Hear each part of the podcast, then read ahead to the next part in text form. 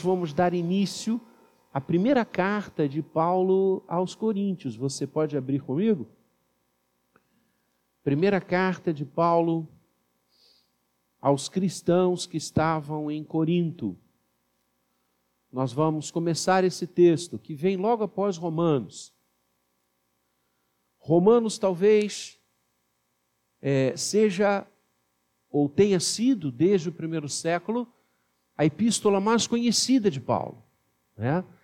Uh, havia um, um cânon, havia um grupo de cartas de Paulo que circulavam. Uh, encontramos vários manuscritos sobre estes textos. Eles foram chamados de Corpus Paulinos. Eram uma reunião de várias epístolas que Paulo escreveu, que foram juntadas, elas foram unidas e elas eram veiculadas por toda a, a, a área geográfica onde a igreja estava. E Romanos era sempre a primeira. Né? Romanos sempre encabeçava esse corpus paulinos. Inclusive, você vê isso eh, no cânon do Novo Testamento. Né? Logo depois de Atos, você tem Romanos, não porque Romanos foi a primeira carta que Paulo escreveu, mas pela sua é, é, é profundidade teológica e, e pelo seu tratar absolutamente de todas as doutrinas capitais da nossa fé. Calvino falava que Romanos era a porta de entrada das Escrituras. Né? Lutero falava de Romanos que era a catedral da fé. E logo depois de Romanos, não por acaso, você encontra a primeira epístola de Paulo aos cristãos que moravam em Corinto. Corinto, e a gente vai falar muito da cidade de Corinto aqui ao longo dos próximos meses, tendo em vista que, né, assim como Romanos e Hebreus, eu tenho certeza que a gente vai caminhar e palmilhar aí um bom trecho de domingos com esta maravilhosa carta. E vamos falar muito da cidade de Corinto, porque muita coisa que o apóstolo Paulo escreveu aqui tem subsídio no contexto da cidade tem é é, é, é, é, liame no que aquele povo estava vivendo e passando. Corinto era uma cidade muito parecida com o Rio de Janeiro. Lógico, com as devidas proporções. Né? Era uma cidade é, portuária, portanto, rota de muito comércio, de muitas pessoas, navios de todos os lugares paravam em Corinto. E isso fazia com que Corinto fosse uma cidade é, do mundo, uma cidade é, cosmopolita. Né? A cidade de Corinto, apesar da sua forte influência grega, traduzia muitas culturas, traduzia muitas ideias. Ideias é, de costumes, ideias religiosas, ideias teológicas. Então, Corinto era uma grande panela de pressão, onde com o fundo grego da sua cultura, você possuía um sem número de outras ideias e outros conceitos que povoavam aquela cidade.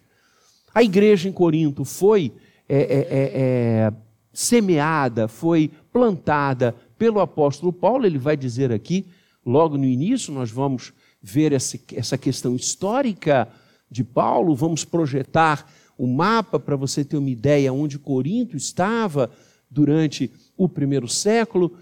É uma epístola desafiadora.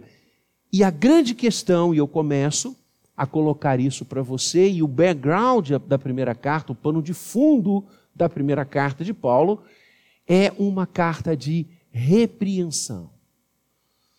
A igreja de Corinto começou a abrigar em seu seio muitas heresias, muita coisa que não tinha nada a ver com a palavra de Deus.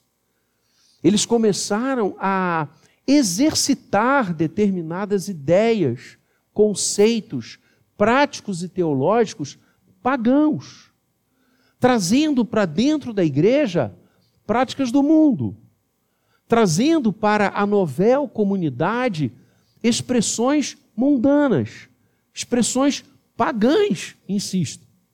Muito parecido com o que aconteceu em N passagens em N momentos do Antigo Testamento. Quando Israel baixa as suas guardas e deixa que os povos vizinhos tragam influências e influências nefastas sobre o povo de Deus. Com Corinto estava acontecendo isso.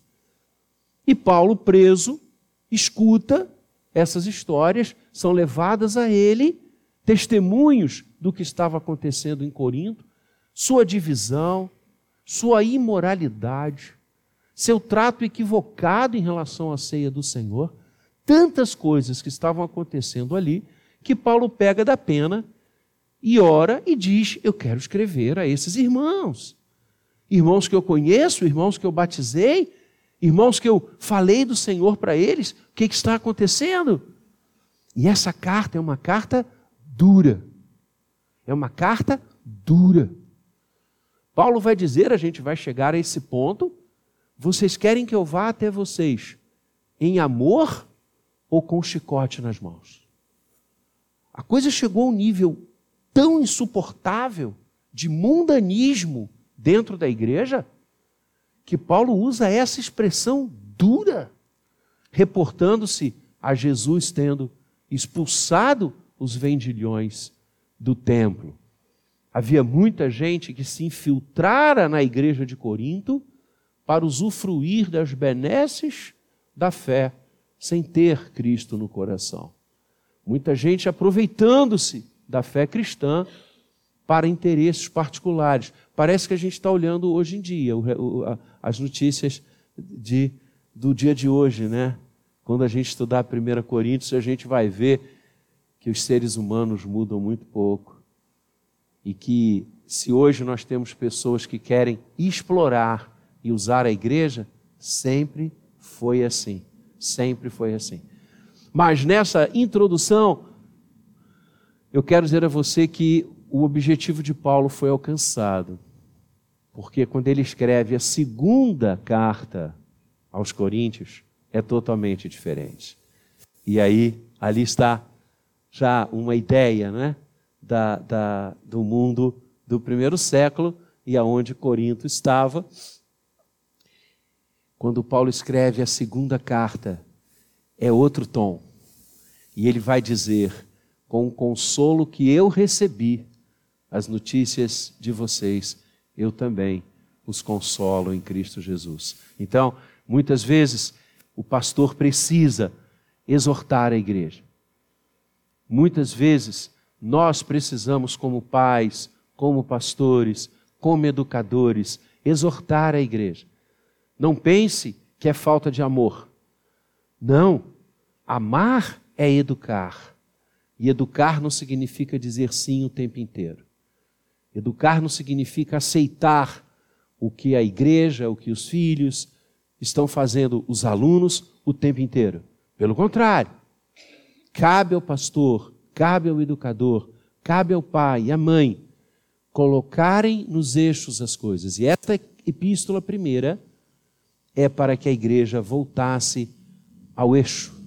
E graças a Deus o apóstolo conseguiu. Então nós vamos ver muitas coisas aqui ao longo desses domingos que vão mostrar como a igreja estava equivocada e qual é o parâmetro do Senhor para que ela ande na sua glória e para o seu louvor. Então vamos começar. Abra aí essa epístola maravilhosa e vamos ao versículo 1. Vamos ao versículo 1 como inúmeras outras vezes o apóstolo Paulo fez, com exceção de Hebreus, que ele não faz isso em Hebreus, mas é entendível, né? Porque ele era persona não grata entre os judeus e se ele se apresentasse, ninguém ia ler o que ele tinha escrito. Então, propositadamente, ele, quando escreveu Hebreus, ele não se apresenta. Vocês vão ver quando a gente chegar no céu como eu estou certo, né? Diferentemente, nas outras cartas, ele fala de si, se apresenta Paulo, aquele que foi mudado pelo Senhor, aquele que era Saulo, Saulo de Tarsis, perseguidor da igreja, homem influente na maior corte de Israel, o Sinédrio.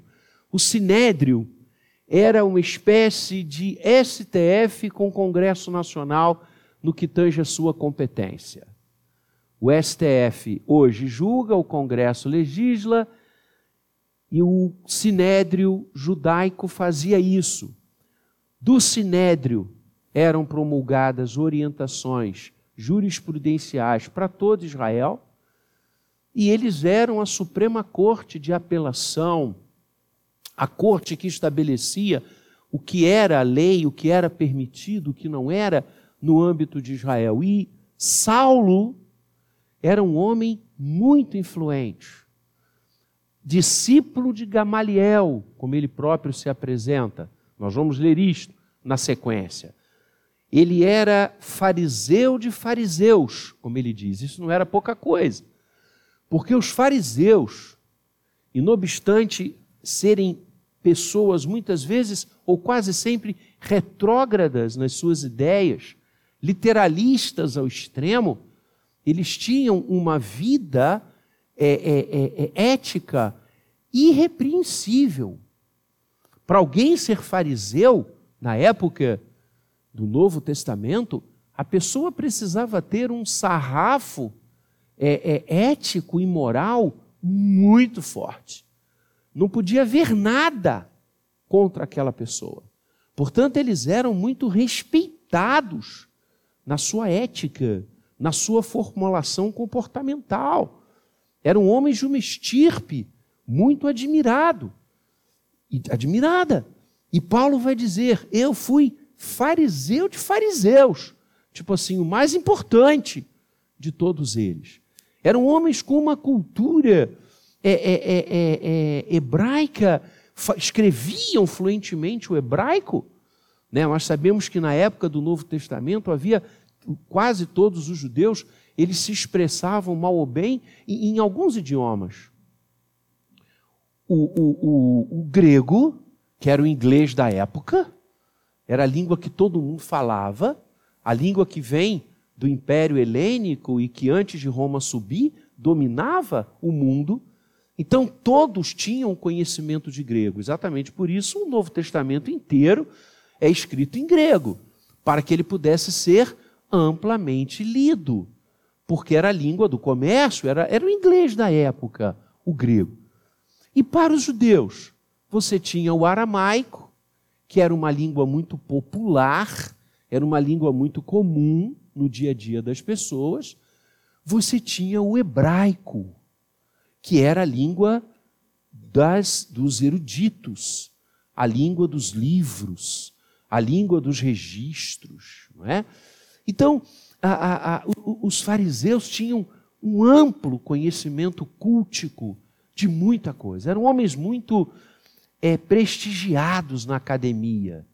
E Paulo vai dizer: Eu sou ou fui o maioral deles. Tanto Saulo era um homem importantíssimo que várias ações do sinédrio contra a igreja de Jesus, contra a nascente igreja de Cristo, foram entregues a ele. Ele era o braço, ele era o executor da vontade do sinédrio. Isso não era pouca coisa. E um dia Deus derruba esse homem. Todos nós sabemos, Atos 8, lindamente essa história. E Saulo, que inicia a jornada para Damasco, respirando ofensas e ameaças contra a igreja, é derrubado de sua montaria pelo Espírito Santo.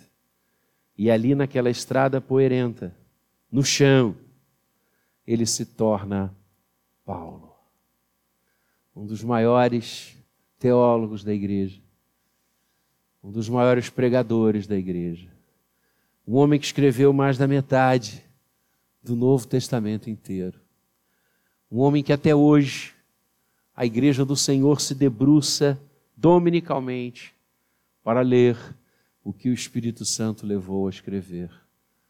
Um homem que mudou a história, Paulo se como Saulo ele era o mais forte e um dos mais respeitados do Sinédrio, como Paulo, ele se torna fraco. Mas quando ele é fraco, aí é que ele é forte. E quando ele era forte, como fraco ele era. Então, amados, este é o homem que vai nos conduzir pelos próximos domingos. E é maravilhoso, na sequência do verso primeiro, quando, e obstante ele poder falar tanta coisa de si, e obstante ele poder apresentar um currículo talvez inatingível pela imensa maioria dos seus contemporâneos, ele faz questão de apresentar-se única e exclusivamente como Paulo, aquele que foi chamado pela vontade de Deus. Assim, ele se apresentava. Esse era o seu cartão de visitas. Essa era a forma como ele queria e lutou para que todos o vissem o enxergassem e o tivessem no coração e na alma. Um homem chamado pela vontade de Deus. Paulo exalta o chamado do Senhor. E isso ele faz em todas as suas epístolas, em todos os seus textos, em todas as suas apresentações, em todas as suas falas. Quando ele vai contar um pouco da sua história, e a gente vai ler na sequência desta primeira carta, lindamente, quando ele fala um pouco de si e de tudo que ele passou, ele diz: Eu fui chamado por Deus. Eu fui chamado, eu fui convocado. O que eu faço, o que eu realizo, o que eu busco empreender, é fruto desse chamado esta consciência vocacional vai plasmar, definir, estruturar a vida de Paulo até que ele vá e parta para a eternidade com o Senhor. Mesmo diante dos seus algozes romanos, no fim de sua vida, quando nós lemos no livro de Atos os últimos discursos de Paulo, essa é a tônica. Eu fui chamado eu fui convocado. Eu ouvi a voz de Deus dizendo para mim: Tu és vaso escolhido para levar as boas novas, o evangelho da graça a todos os povos, aos reis, aos gentios, a todo mundo. Eu fui chamado, eu fui convocado por Deus. A minha vida não me pertence, as minhas horas não são minhas. Os meus planos não sou eu quem os traça, eu fui chamado. É este chamado que deu forças ao apóstolo para vencer situações as mais difíceis. Que certamente a uma pessoa normal, sem a consciência deste chamado, teria posto por terra. Enfrentou cadeias, ferros, grilhões, escárnios, surras, naufrágios. Um homem que foi dado como morto depois de espancado. Um homem que foi descido num cesto no muro de uma cidade pela turba que vinha para acabar com a sua vida. Um homem que sofreu tantas agruras por causa de sua fé, de sua proclamação, de sua mensagem, não estamos falando de um bandido, não estamos falando de um facínora que talvez a humanidade entendesse devesse sofrer tudo isso como punição pelos seus atos. Estamos falando de um homem que semeava o bem, que orava pelas pessoas, que ressuscitou gente, que foi instrumento do Senhor no coração de tantos e sofreu, porque, como ele mesmo diz, quem fala de Cristo sofre porque mexe com o inferno, e ele não desistiu em nenhum momento, porque foi chamado por Deus. Esta consciência da vocação com a qual ele inicia essa maravilhosa epístola, que deve estar igualmente em mim e em você. Nós devemos nos apresentar a este mundo, a esta sociedade, como aqueles e aquelas que foram chamados e chamadas por Deus. Esta consciência vocacional tem que definir a minha vida e a sua. Esta consciência de que estamos aqui não a turismo, que estamos aqui não para amealhar bens, para deixar legados para as gerações que virão. A consciência de que estamos aqui para servir aquele que nos chamou. Esta é a consciência primeva da igreja. Sem ela, eu ouso dizer que nada fica em cima ou em pé. Fomos chamados por Deus. E aqui Paulo faz coro a todo o povo do Senhor, a todos os heróis e heroínas da fé a todos aqueles que ousaram com a sua vida e testemunho mexer com as estruturas de uma sociedade onde o império das trevas reina. A consciência de que fomos chamados por Deus. Tudo que tenho, tudo que sou, tudo que aspiro, tudo que desejo, tudo que construo, tudo que planejo, deve estar em consonância com aquele que me chamou. E isso fica claro, e aí eu termino esse primeiro versículo, quando Paulo une o chamado à missão. Olha que coisa linda. Paulo, chamado pela vontade de Deus, aqui no grego pela é, diá, é uma expressão que significa através, é como um fio condutor. Ele está dizendo: Eu fui chamado através da vontade de Deus, não fui eu quem desejei, não fui eu quem quis, não fui eu que me coloquei, apesar que tudo isso é verdade, porque é a reação ao chamado, mas eu fui chamado pela vontade de Deus, através da vontade de Deus, tendo a vontade de Deus como causa matriz. Para quê? Fui chamado para quê? Deus nos chama para quê? Qual é a finalidade do chamado? Qual é a finalidade de ter derrubado, derrubado Saulo ainda na estrada de Damasco? Qual a finalidade de Deus ter chamado a mim quando eu tinha 13 para 14 anos? Qual a finalidade de Deus ter chamado você? Vozes há vozes há e mensagens absolutamente espúrias há, que este chamado é para que eu e você sejamos ricos. Eu já não aguento mais. É que eu não sou muito bom desse negócio de tecnologia.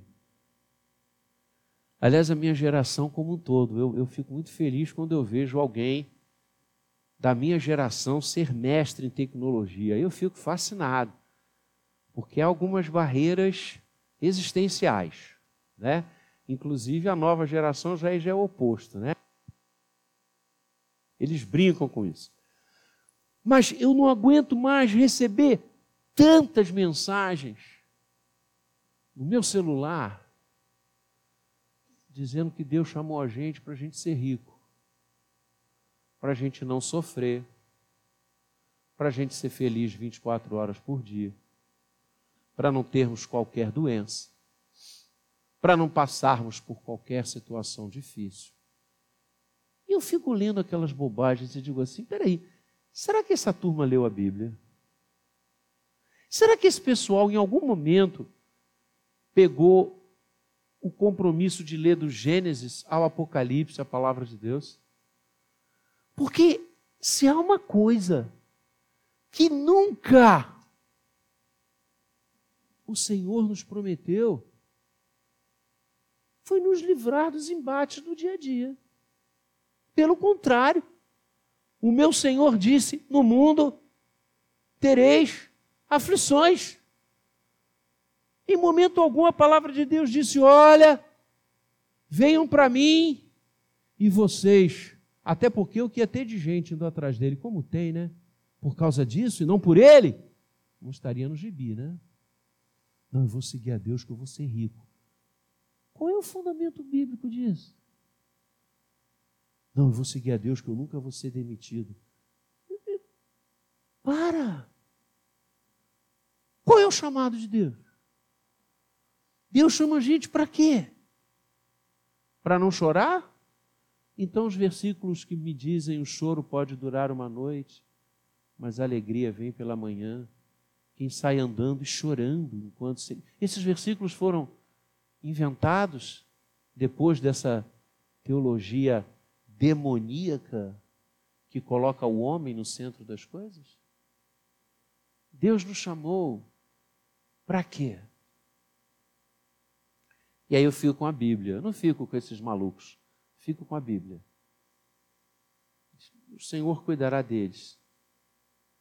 Paulo, chamado pela vontade de Deus para ser apóstolo de Jesus Cristo.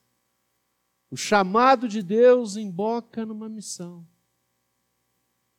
O chamado de Deus necessariamente se desdobra e se reverbera em uma missão. Essa missão é ser apóstolo de Jesus. A palavra apóstolo significa no grego enviado da parte de.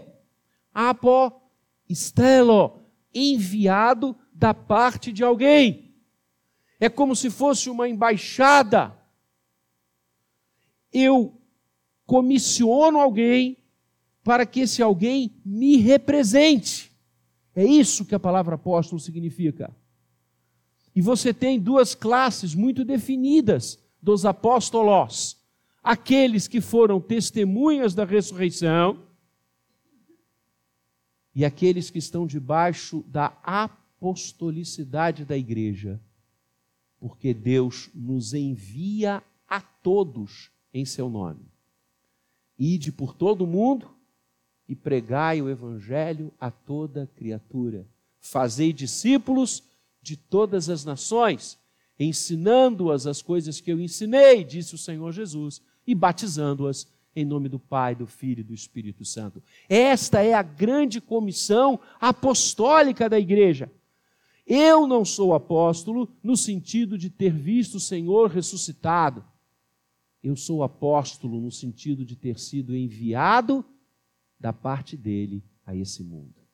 Nessa segunda acepção, nessa segunda jaez, toda a igreja do Senhor é apostólica. Aliás, os quatro grandes atributos da igreja, lembra? A igreja é santa, a igreja é una, a igreja é universal e a igreja é apostólica. Ela é santa porque foi separada para servir ao Senhor ela é una, porque não há várias igrejas, há uma só, há um só rebanho, um só pastor. Ela é universal, porque está presente em todas as tribos, raças, povos e nações. E ela é apostólica, porque foi enviada da parte de Deus a este mundo para representá-lo. O apóstolo representa aquele que o enviou. Por isso a ideia da embaixada. O embaixador é um representante do seu país em outro. Este reino não é nosso, o nosso reino é a glória. Esse mundo não é nosso, esse mundo é de Deus. Nós estamos aqui em nome dele. Nós representamos o reino dos céus. Nós somos embaixadores do evangelho. Nós somos apóstolos de Jesus. Deus nos chama para representá-lo neste mundo. Este é o nosso chamado. E isso muitas vezes vai importar em confronto.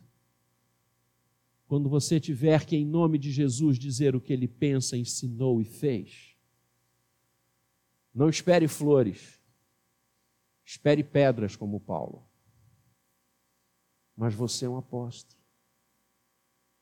Você é alguém que representa o Senhor Jesus, porque ele diz para ser apóstolo de Jesus Cristo. Coisa linda. E a palavra no grego aqui é de Jesus, no sentido dele ser o dono do apostolado.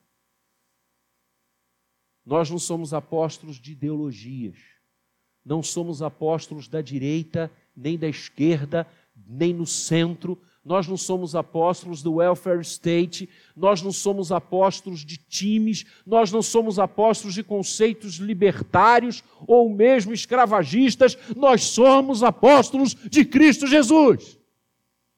O nosso compromisso é com Ele porque qualquer coisa nesse mundo passa, deve ser estudada, analisada, ver o que é bom aqui, o que é bom ali, o que é bom acolá. Se não for bom nada, joga no lixo. Mas isso é palha. Porque o nosso chamado é para sermos representantes de Cristo Jesus.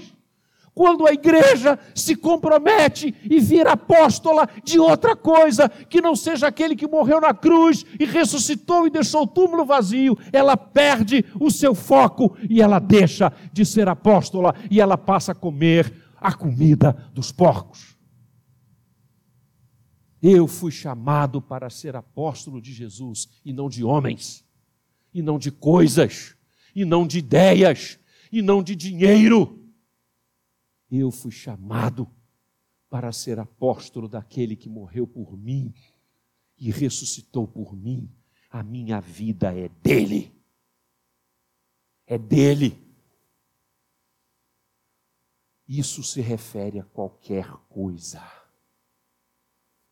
Ele é a prioridade na nossa vida. Nada pode estar acima dele. Nada qualquer ideologia, qualquer pessoa, qualquer emprego, qualquer coisa. Nós não podemos negociar a nossa apostolicidade. Como Esaú, que abriu mão da sua bênção, da primogenitura. E não se enganem, queridos. Porque, da mesma forma que Satanás tentou o Senhor em Mateus 4, ele continua hoje igualzinho, tentando a cada um de nós. E lembrem-se que uma das tentações foi mostrar os reinos deste mundo e cinicamente dizer: toda a glória deles eu te darei, se prostrado me adorares. Imagina, toda a glória sempre é de Deus mas ele é ousado. E Jesus disse: só ao Senhor adorarás.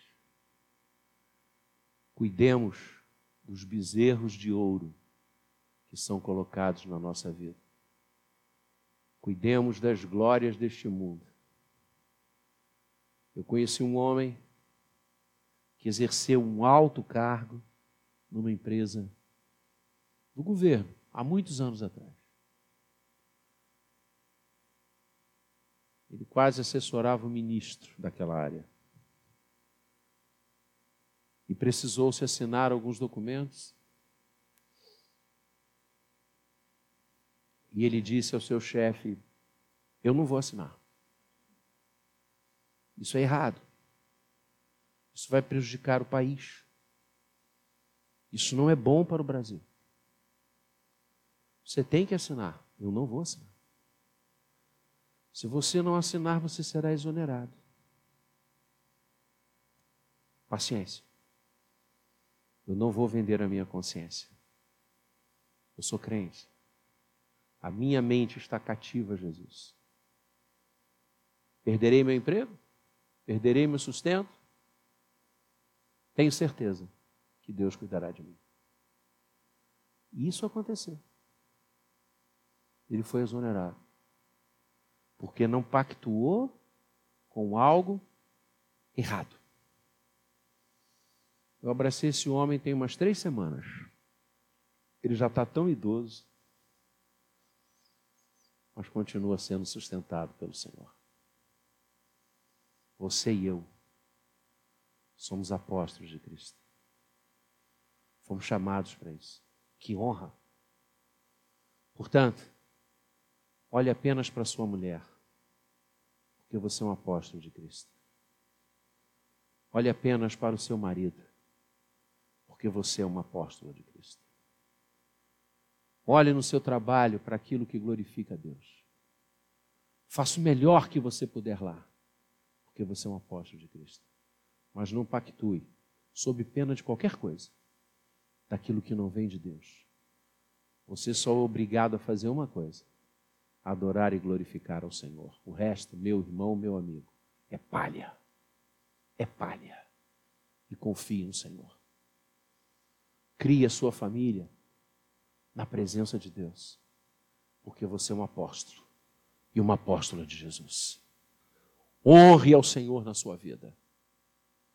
Honre ao Senhor com cada coisa que você faz, porque você foi chamado pela vontade de Deus para ser apóstolo de Jesus Cristo. Que Deus nos abençoe e nos use para a sua glória.